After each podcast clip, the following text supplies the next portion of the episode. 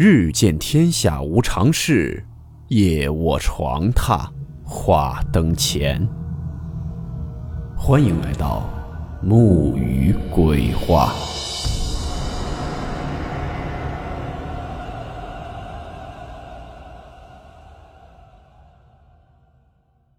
大家好，我是木鱼。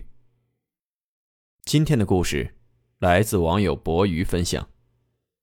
故事名称：奇怪的公司。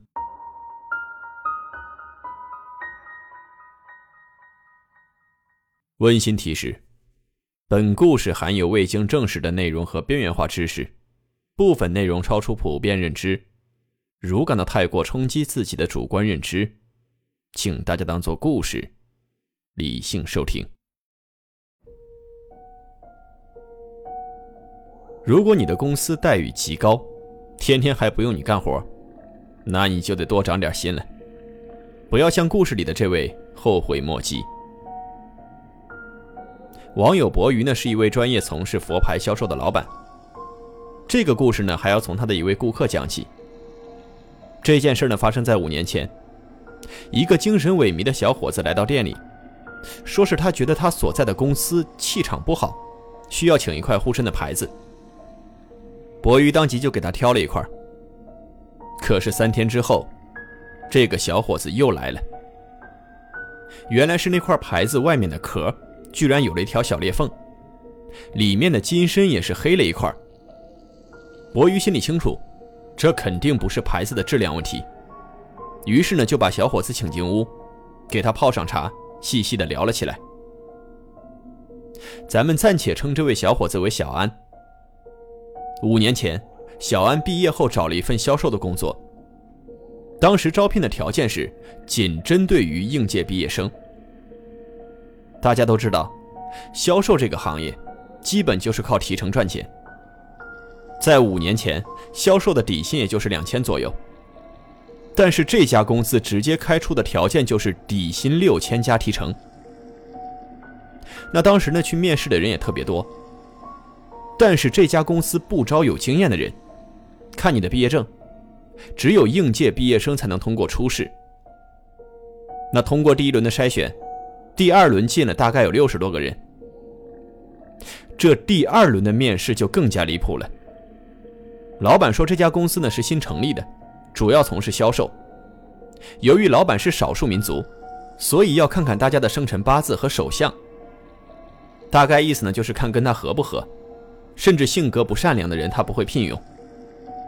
那作为刚出社会的大学生，大家为了找份工作，也都是乖乖的递交了自己的个人信息。那最后呢，连同小安在内的三十多位大学生被录取了。入职之后，公司呢先是安排大家接受销售培训，每天培训三四个小时，培训期间的工资呢是两千多一个月。这一培训就是一个多月。大家都摩拳擦掌的想要奔赴销售战场，但是老板却告诉他们不着急，产品刚研发出来，正在生产当中，让他们先好好学习销售技巧。意思也就是说，入职一个月，他们连公司的产品是什么都不知道。公司呢是在一个二层小楼，一层是员工工位，二层呢是领导办公室。但是二楼有一个房间。平时从来不允许员工进去。据说因为老板是少数民族，那个房间里边就供奉着他们民族的图腾啊什么的。而老板呢，平常除了给员工们发红包的时候会跟大家聊几句，更多的时候是跟一位看起来很奇怪的老婆婆在办公室里边待着。是的，虽然没有业务，但是老板还是很大方，时不时的会给大家发放一些红包。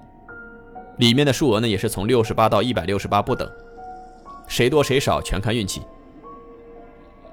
那直到有一天，老板来找小安和另外几个同事到二楼去，让大家换上了极具民族特色的服装，跟他进了那间神秘的房子。进去之后呢，小安发现这个房间里边空荡荡的，只有墙边摆着一个五斗柜一样的东西。那五斗柜上面摆放着一些木头牌子。老板告诉他们，因为产品马上要上线了，按照他们家乡的风俗呢，要做一个祈福的仪式。于是就带着小安还有另外一个同事上香叩拜，又带着他俩读了一些他俩听不懂的文字。不过打那儿以后，小安每次来到公司都觉得迷迷糊糊的，就好像没有睡醒一样。但是老板的人特别好，同事们趴着睡觉他也从来不管。直到有一次，小安在办公室里边趴着睡觉，做了一个梦，梦见整个办公室里边就他一个人。他听见二楼有很多人在聊天在笑，于是呢，他就想上楼看看到底怎么回事当他走到二楼楼梯口的时候，他就觉得有一股无形的力量把他再往楼梯下边推。但他当时也不知道哪里来的胆子，冲开那股力量，就往二楼那个神秘的房间走了过去。他推开门，发现说话的声音和笑声都是从那个五斗柜里边传出来的，就仿佛那个柜子里边有很多人一样，瞬间就把小安给吓醒了。也就是做了这个梦。小安才开始慢慢回忆，发现同事们来到公司都属于那种有气无力的状态，要么在工位上打盹，要么就趴在工位上睡觉。这就让他觉得不太对劲，于是就有了他最开始买牌子的一幕。博宇听完他的描述之后呢，啥也没说，就劝他再找找其他工作。这事儿呢也就这么过去了。大概过了两三个月。小安再次来到了博宇的店里，给大家带来了这个事情的后续。据说小安离职一个月以后，老板就组织同事们去团建，在一个郊区，据说景色非常美。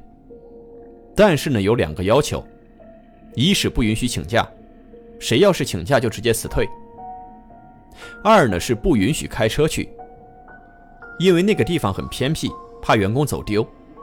公司呢就包了一辆大巴车，带着大家一起去。当时去了之后，大家确实玩的特别开心。可就是在回城的路上，出了车祸，车子呢侧翻在了旁边的一个沟里面。好在大家都没有性命之忧，基本上都是一些皮外伤，最严重的就是有几个骨折的。但是自从那次事件之后，公司呢就遣散了员工。说是产品没有研发出来，赔了大家一个月的工资。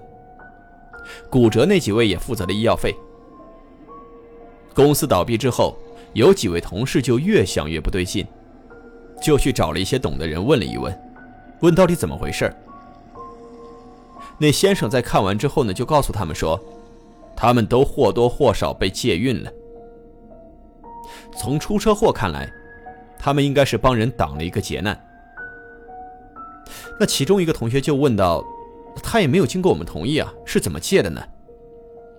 那先生回答说：“你们每个月拿他的工资没有干活，本身就是接受了他的钱财。其次呢，他经常给你们发红包，也算是一种买运。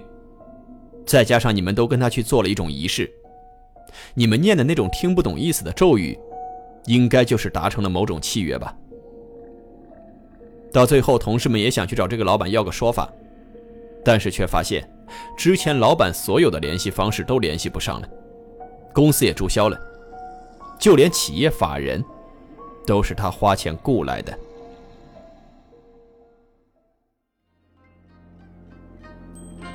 好了，我们今天的故事到此结束，祝你好梦，我们明晚见。